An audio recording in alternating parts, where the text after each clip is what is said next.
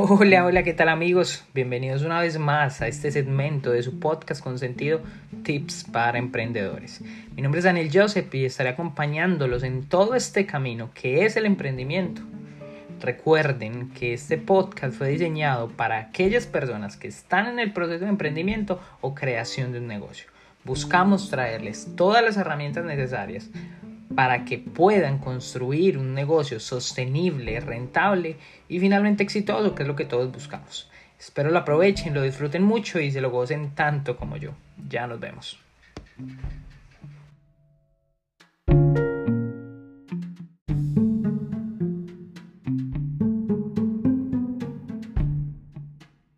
Bueno amigos, qué gusto tenerlos por aquí.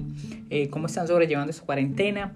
Yo sé que han sido momentos de coyuntura, momentos difíciles. Qué alegría tenerlos por aquí una vez más, eh, escuchándonos y sobre todo dándole espacio a nuestros sueños.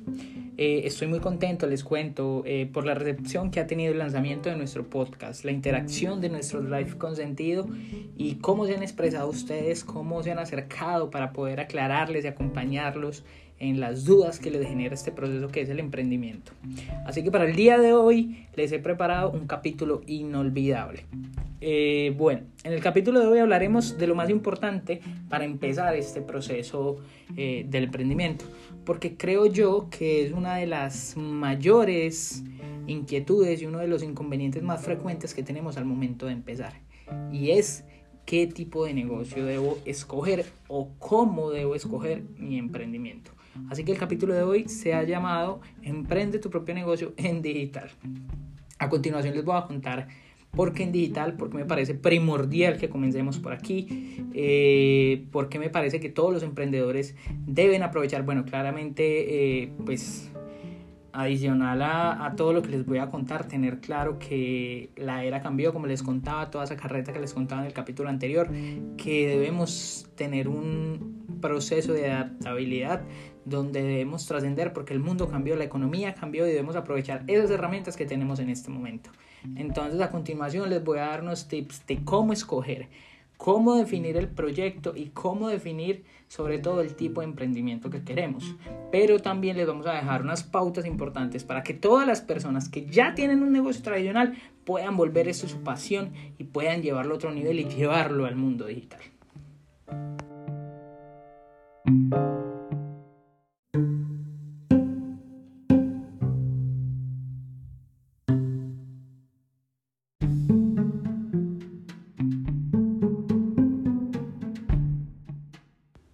Bueno, y para comenzar, eh, vamos a dejar unos tips. Les voy a contar el por qué creo yo eh, que estos cuatro tips o estos cuatro factores de incidencia son tan importantes a la hora de definir nuestra idea de negocio. Listo, entonces para comenzar quiero contarles y quiero decirles que definitivamente el gusto por lo que vamos a hacer es muy importante. ¿Por qué razón? Porque de ese gusto depende el nivel de pasión con el que trabajemos. Y como les he dicho siempre, sin duda la pasión hace parte fundamental del crecimiento y del desarrollo de, este emprendimiento y de cómo vamos a trabajar con muchas más ganas. Porque es muy complicado y es muy difícil trabajar con algo o en algo que no nos gusta realmente. ¿Por qué razón? Porque precisamente de eso se trata, de hablar, de transmitir, de contar y de trabajar con la pasión necesaria para aguantar los momentos de coyuntura y los momentos difíciles que van a venir en este proceso. ¿Ya? Luego de esto, dejamos a un lado ya los gustos propios, porque pues tenemos que entender que tal vez lo que nos gusta a nosotros no es lo que le gusta al mercado. Entonces debemos definir y aclarar si realmente el mercado requiere el producto o el servicio que vamos a llevar. Y es ahí donde viene... Eh, eh, un poco la dificultad porque pues como seres humanos eh, tenemos todos gustos diferentes, pero definitivamente tenemos que entender que vivimos en una, en una sociedad compuesta por una comunidad y van a haber personas que tengan gustos afines. Entonces va a ser muy fácil, pero tenemos que definir si el nicho de mercado al cual queremos impactar está listo y tiene la demanda necesaria para llevar nuestro producto.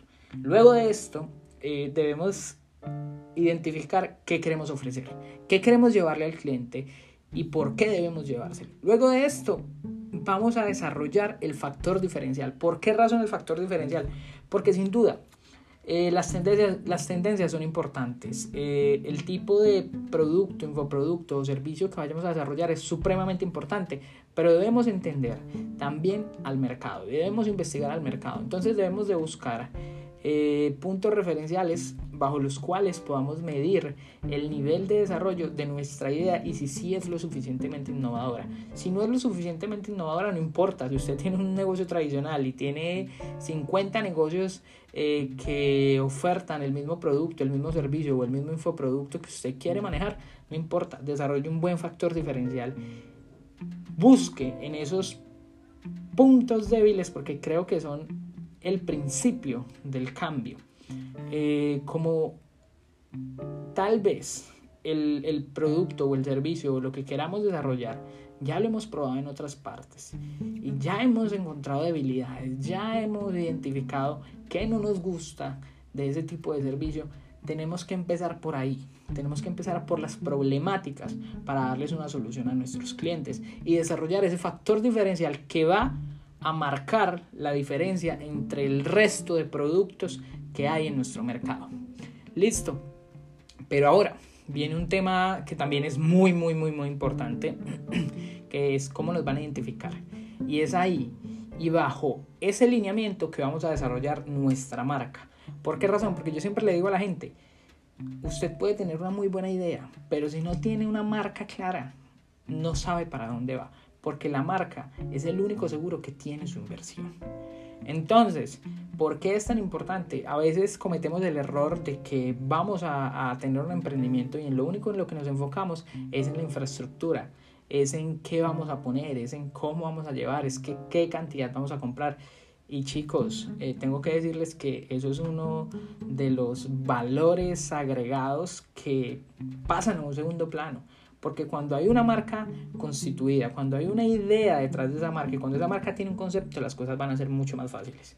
De igual manera, yo les voy a hablar en un podcast posterior eh, del tema porque me parece súper importante cómo crear una marca y no solo una marca eh, corporativa, sino una marca personal, porque creo que es eso. Nosotros somos una marca, lo que dejamos, cómo nos recuerda la gente, eso es una marca. Entonces por ahí es que tenemos que comenzar. Y de ahí viene algo que me gusta mucho, que es la generación de experiencias. Y sí, es increíble, porque a veces decimos, ok, no, es que yo ofrezco un servicio, entonces ahí tengo que generar experiencia, pero pues mi producto se vende solo. Definitivamente no, porque la experiencia es precisamente eso, lo que va a definir nuestra marca y lo que le va a permitir al usuario o al consumidor escoger por qué con nosotros y con la competencia no. Listo, entonces me parece eh, definitivamente eh, fundamental, fundamental, creo que es de los puntos eh, luego de la generación de marca más importantes. Entonces estudienlo, desarrollenlo chicos y llévenlo a cabo que esto, sin duda, así no les garantice el éxito, les va a garantizar una fidelización de sus clientes.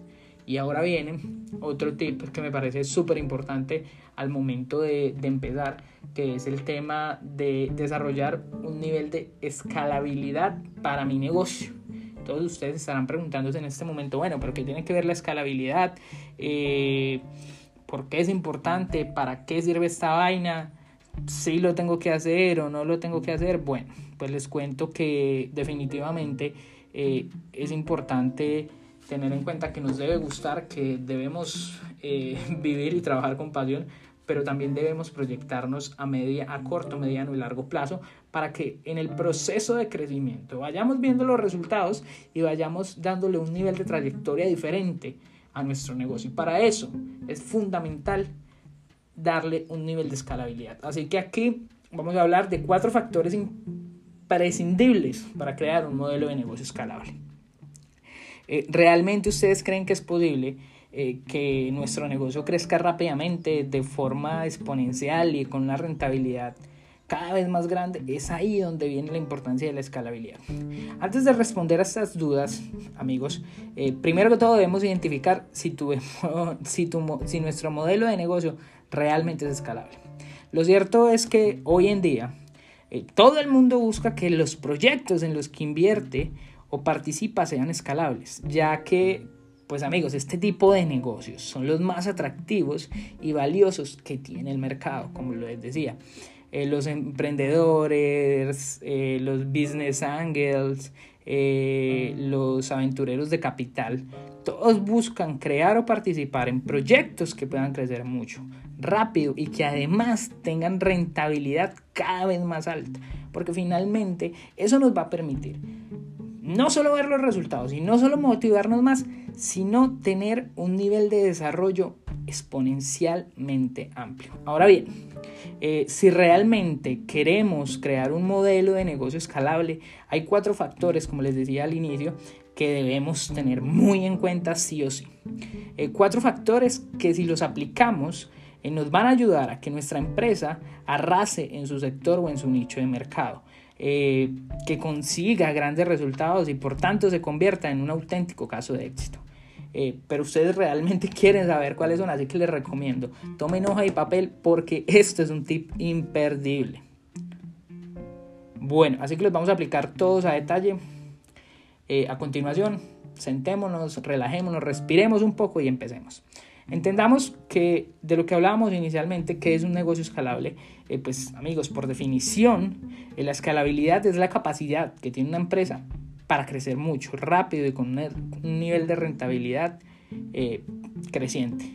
Eh, eso significa que a medida que nuestro negocio crece, su rentabilidad y su margen de utilidad deben ser mayores. Para que esto ocurra, es necesario que nuestros costos no crezcan de forma proporcional a nuestros ingresos y eso sí que es un error continuo en los emprendedores y más en los jóvenes. De hecho, hace unos días veía un video de, de este hombre, Carlos Muñoz, donde él hablaba que uno de los primeros errores que cometen los jóvenes es que cuando tienen un negocio, tienen un emprendimiento o tienen un trabajo rentable, se dedican a comprar pasivos. ¿Por qué? Porque nunca los han tenido y quieren adquirir simplemente un pasivo que les dé un nivel de estatus, dicen en, en, el networking en el que estoy, un estatus pelatus, eh, para demostrar que están haciendo y que están cambiando. Y creo que eso es poco importante. La idea es crear más activos para que nuestro nivel de escalabilidad sea mucho más amplio. Pongamos un ejemplo para que lo entendamos un poco mejor. Imagínense que tenemos un negocio online de ebooks eh, en el que para conseguir un beneficio de 10 dólares, hablemoslo en, una moneda que, que todos entendamos, tenemos que invertir 3 de esos 10 dólares. Si nuestro negocio es escalable para obtener un beneficio de 20, no hará falta que invirtamos 6, es decir, el doble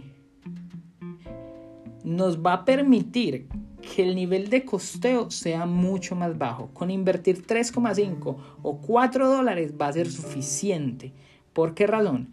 Eh, porque necesitamos que al tener un mayor nivel de producción, esos costeos básicos, esos costos fijos de producción bajen de la misma manera, no que aumenten. Entonces, eh, por ejemplo, en una tienda online de UX es un claro ejemplo de un modelo de negocio escalable. Piénsenlo. Cuantas más unidades vendamos, más margen de beneficios obtenemos por cada ebook. Podemos multiplicar nuestras ventas de forma exponencial y aún así nuestros costos se mantienen bastante planos o tienden a bajar. ¿Por qué? Muy sencillo.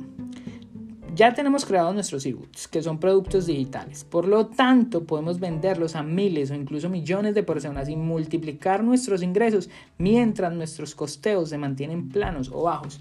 Y eso es lo interesante de los infoproductos y de los servicios, que son servicios donde hacemos una sola inversión y simplemente nos dedicamos a recoger esa conversión. ¿Por qué razón? Porque lo único que vamos a invertir va a ser tiempo, manufactura y tal vez los equipos que requiramos para el desarrollo de este infoproducto. Por eso me parece tan interesante y un mercado tan importante de, de lograr desarrollar a un nivel de, crecimiento exponencial. Listo. Eh, como les decía, las ventas adicionales no nos van a demandar costeos adicionales, ya que nos cuesta lo mismo vender un ebook a 100 personas que a un millón de personas. Y en caso de que tuviéramos costes marginales, estos serían muy, muy bajos. Eh, y creo que esa es la clave de la escalabilidad. Esta es la clave de que los negocios online puedan obtener mayores resultados y un mayor éxito que los negocios tradicionales. En los negocios tradicionales es prácticamente imposible obtener una rentabilidad bruta del 100%. Sin embargo, en los negocios online sí que es posible. Porque ya tenemos el producto desarrollado. Prácticamente todos los lo que ingresas es margen de ganancia. Y es ahí donde yo les digo que es tan importante entender que definitivamente la parte digital llegó para facilitarnos la vida, llegó para permitirnos eh, competir a un amplio nivel y sin tener la demanda infraestructural que tienen ya los grandes del mercado. Por eso ellos también están mutando a la parte digital porque identificaron que definitivamente es la manera más fácil de seguir teniendo ese crecimiento exponencial que ya tienen. Eh, pensémoslo de esta manera. Imagínense que ustedes van a, a desarrollar un emprendimiento de comidas. ¿Qué es lo que normalmente se hace en un negocio tradicional cuando vamos a tener un emprendimiento, un restaurante, un negocio de comida rápida, un negocio de alitas, etcétera? Comenzamos eh, pensando en la infraestructura, comenzamos qué tipo de, de cocina nos va a requerir eh, adquirir para poder entrar en el mercado. Y es ahí donde esos costos y ese nivel de inversión tan alto comienzan a volverse una barrera para el inicio.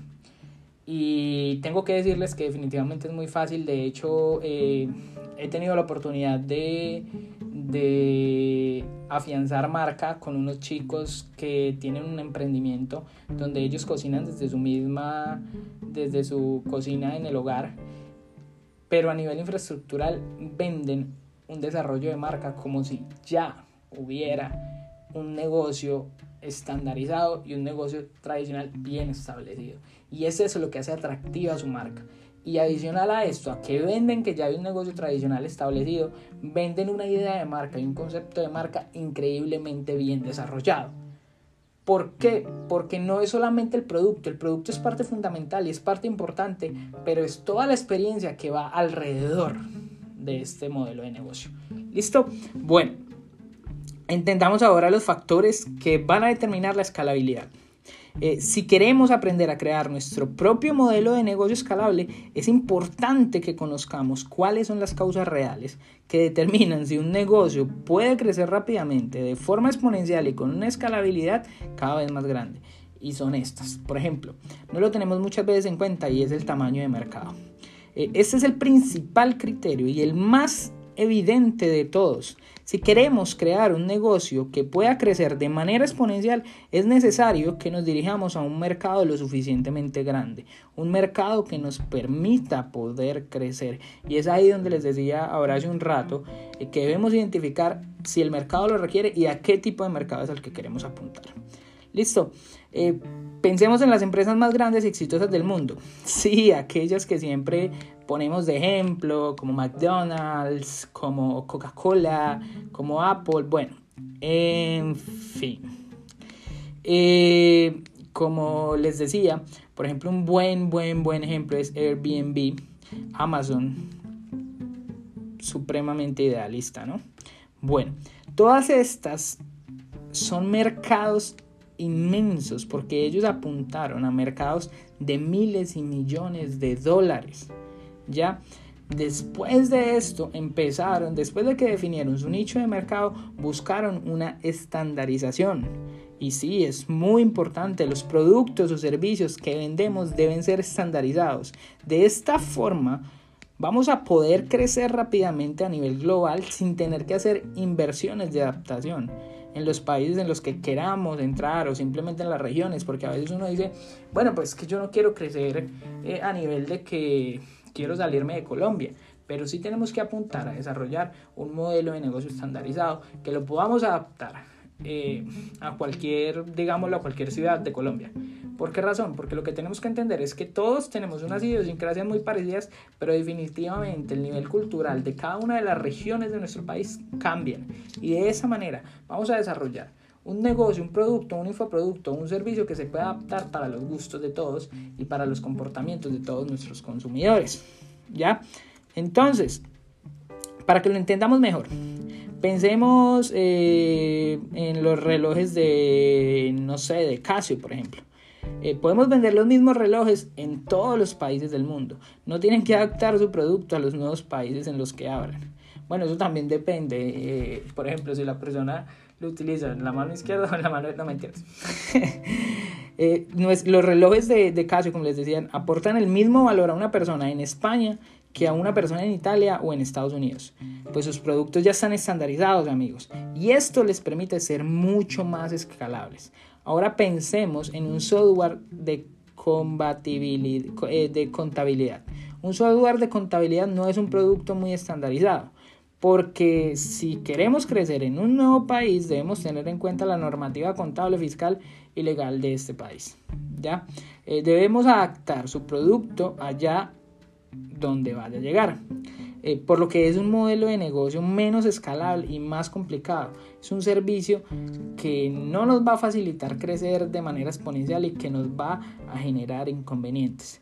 Eh, dentro de los negocios físicos, un claro ejemplo de una cadena de restaurantes que se ha asegurado de estandarizar los productos y las operaciones es McDonald's, como les decía. Ellos sin duda son un buen ejemplo. ¿Por qué razón? Porque ustedes saben cómo comenzó McDonald's. Imagínense que a los amigos de McDonald's, a los verdaderos creadores de McDonald's, que de hecho les recomiendo muchísimo eh, la película de, bueno, donde cuenta la historia de McDonald's, está en Netflix, después se las voy a dejar ahí por ahí en un, en un, en un post eh, posterior en, en mis redes sociales, donde ellos desarrollan un modelo de negocio, pero un modelo de negocio basado en su servicio, en las problemáticas que, ellas, que ellos identificaron que había en el mercado. Y con base en eso tuvieron su factor diferencial. Eh, McDonald's, como les decía, ha sido capaz de sistematizar sus procesos. Y esto es lo que ha hecho que a través del modelo de negocio de las franquicias se haya convertido en un negocio escalable y sumamente exitoso. Ahora viene el tema de los canales de distribución que es importante, importante amigos, o sea, demasiado importante. Si nuestro negocio solo vende a través del canal físico, solamente tenemos eh, como fuente de ingresos la venta directa, eso va a ser un problema. Cada vez que queramos crecer, vamos a tener que hacer una inversión sumamente cuantiosa en montos de dinero y en montos de infraestructura para poder impactar un nuevo nicho de mercado. Así que vamos a tener que invertir en abrir nuevas tiendas y contratar nuevos empleados. Si por el contrario utilizamos el canal digital, vamos a poder crecer por todo el mundo de una forma mucho más rápida, ya que pues no vamos a tener que hacer inversiones adicionales permanentes. Ya en este caso nuestro negocio va a ser mucho más escalable. Y viene el tema más interesante y más importante de todo esto, que son los recursos, son claves. Aquí debemos de tener en cuenta cuáles son los activos sobre los que nuestro modelo de negocio se sustenta. Si quieren un negocio, un negocio que sea mucho más escalable, entonces los recursos van a ser clave porque también deben de ser escalables. Eh, entonces, ahí les dejo la duda, les dejo la inquietud para que lo tengan en cuenta, para que podamos empezar y pues para que sin duda podamos desarrollar de la manera correcta nuestro, nuestro tipo de negocio. Ahora viene un tema que lo habíamos dejado por ahí como un lado, que es cómo escoger el tipo de negocio que queremos.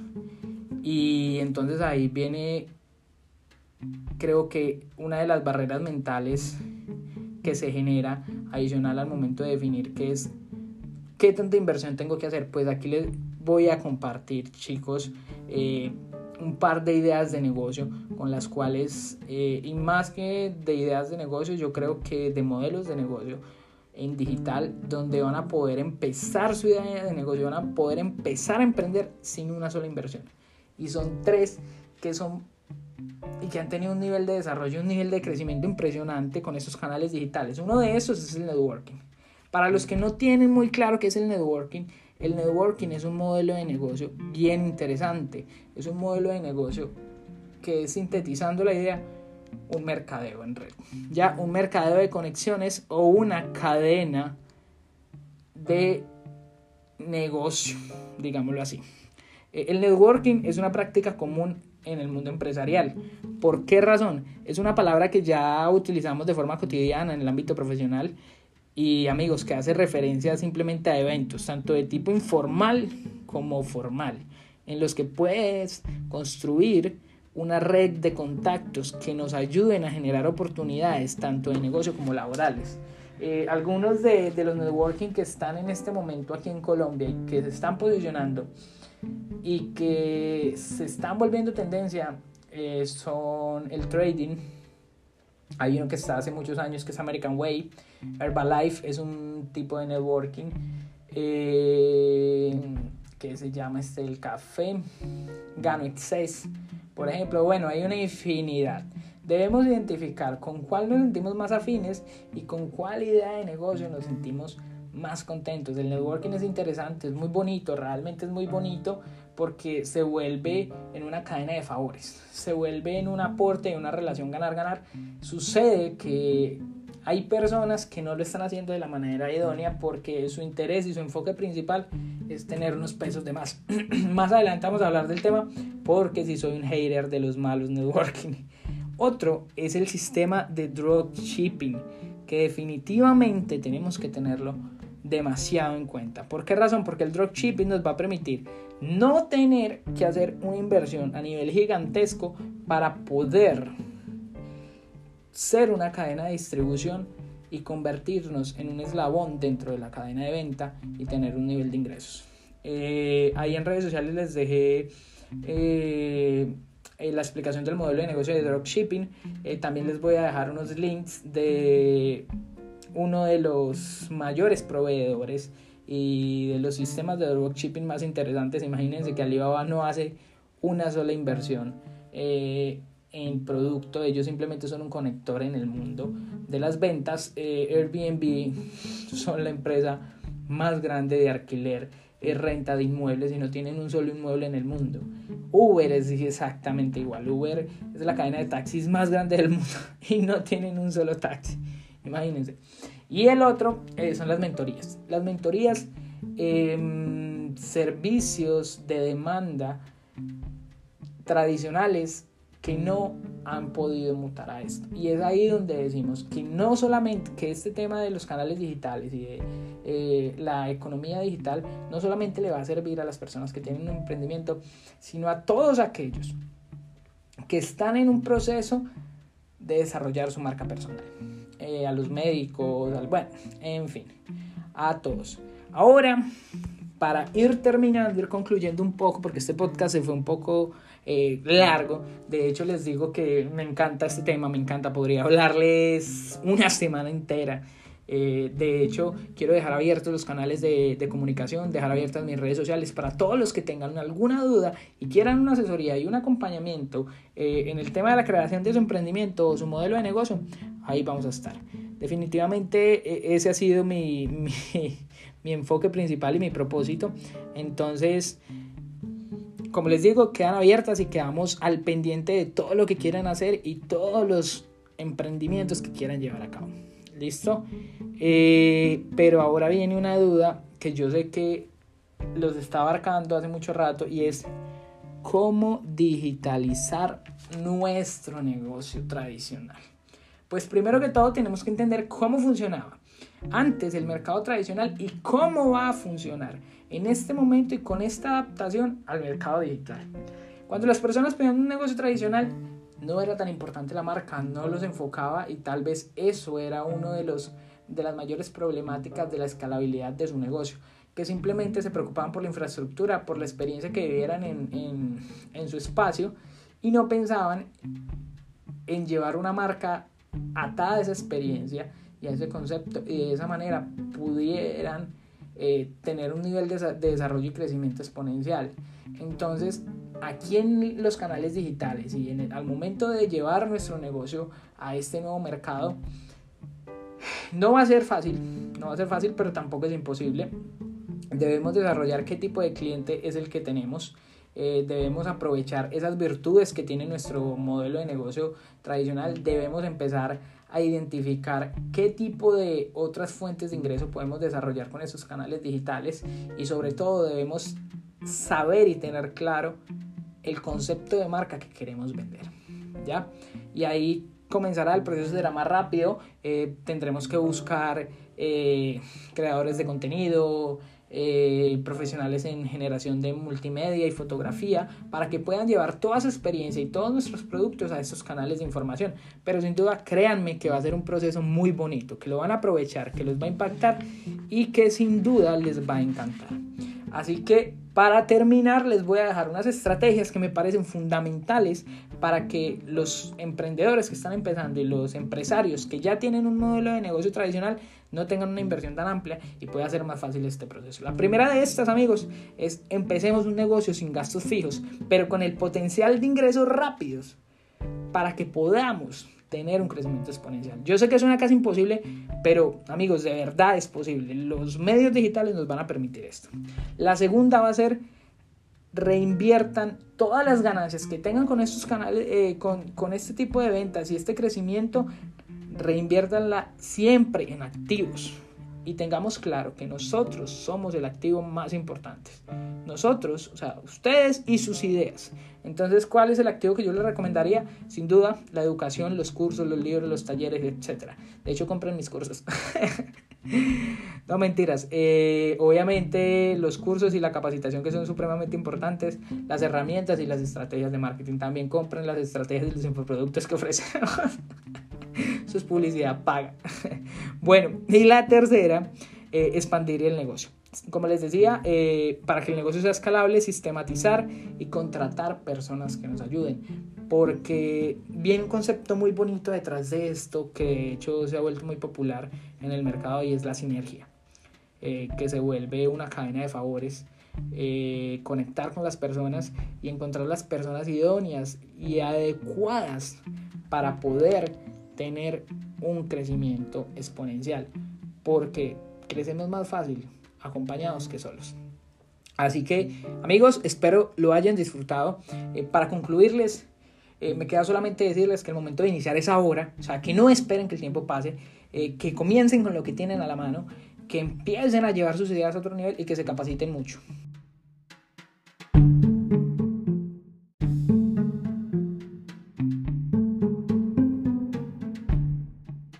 Hasta aquí el capítulo de hoy, espero les haya gustado mucho, lo disfruten, lo aprovechen y hasta una próxima ocasión.